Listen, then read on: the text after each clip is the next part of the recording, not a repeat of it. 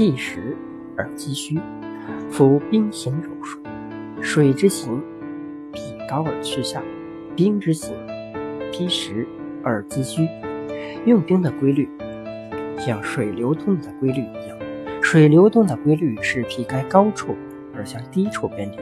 用兵的规律就是劈开敌人的坚实之处，去攻击他虚弱的地方。孙子在半截用生动的比喻揭示用兵的规律。在军事领域中，任何一个军事实体都有它的优势和长处，同时它也有劣势和短处。扬长避短、辟实击虚是兵家制胜的一大谋略。它不仅可以运用于军事，也可以广泛用于商场上。在必要的情况下，引真释假，虚实结合，就可以办成不容易办成的事，把不可能的合作变成可能。在日本，有一家在百货业。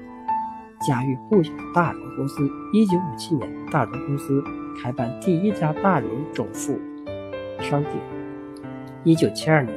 就创下年营业额全日本第一的业绩。后来以四兆亿日元（三百三十一亿美元）排名在世界五百强大企业的第七十三位。一九六八年，日本商业新兴中，内功推出了一本具有很前卫的。新商法书籍《我的薄利多销哲学》这本书一出版，立即震撼日本商界。该书的主旨是：商业流通业者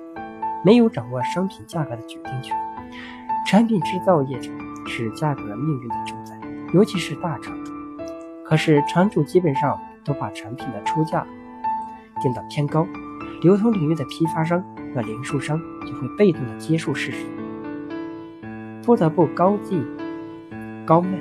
最终只有广大消费者的利益受到损害。考虑到这一现实，流通业需要掀起一场流通革命，把生产业手中的价格决定权夺回，为自己，同时也为广大的消费者谋利。要想夺权，就必须建立统一战线。中内功认为，消费者、流通业者、中小厂商三者的集合是流通统一战线的同盟军。他深入细致地分析同盟军内部。他说：“所有参加同盟军的消费者都是那些每天从自己的钱包中掏钱购物，并且想商品物美价廉的大众，而不是那些游手好闲、生活富裕的女流之辈。参加同盟军的流通业者都是具有革新意识、试图夺回消费者主权的人，而那些只知道追求高利润的业者，就算也是流通业，我们也不会认同他。”在垄断资本的引领下，中小型企业知道不得不从事不公平交易，或者自己的营业部门渐渐的被垄断资本蚕食，或许还可以分得一点垄断资本吃剩下的残余剩饭，却没有办法自由发展。如果小厂商想要发展，只能是以消费者利益为前提，参加流通革命，和消费者、流通业者并肩作战，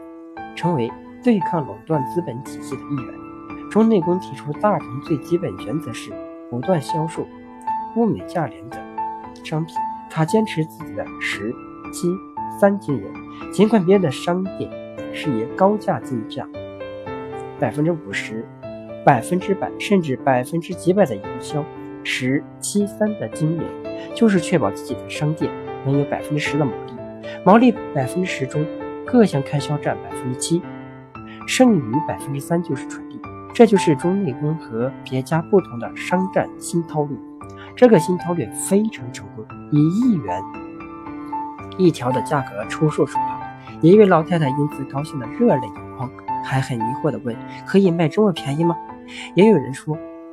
到大荣简直不是去买东西，就像是在白拿一样。”消费者都涌向大荣。日本农历七月中旬的孟兰盆节气。因为涌向大荣的顾客实在太多，为了避免发生意外，商店每隔三十分钟就要向下放下铁门，从而达到抑制客流量的效果。一九五八年，内宫将大荣第二店设在神户市三宫，在商宫店的面前，就是当时号称营业额日本第一的大丸百货公司，气势逼人的高高耸立着。但是，大丸百货公司只有购物的客流量百分之三十。另外的百分之七十都到了大荣店。因此有一句顺口溜在家庭主妇间流行：“逛逛到大，买卖到大荣。”跌价金的银大荣受到传统商家的强烈反对，但是因为广大消费者支持，他在艰难中迅速成长。从1957年到1969年十二年间，大荣以大阪和神户为中心，向西南和东北两翼展开，从九州岛到东京市区大半个日本国土。大荣成多点网状的商店、超市、大型商场。一九六一年三月，营业额是五十亿日元；一九六九年三月，就超过了一千亿日元；一九七二年十月，以高达三千零五十一亿日元成绩，创下日本零售业第一的纪录。一九八零年就突破一兆亿日元大关，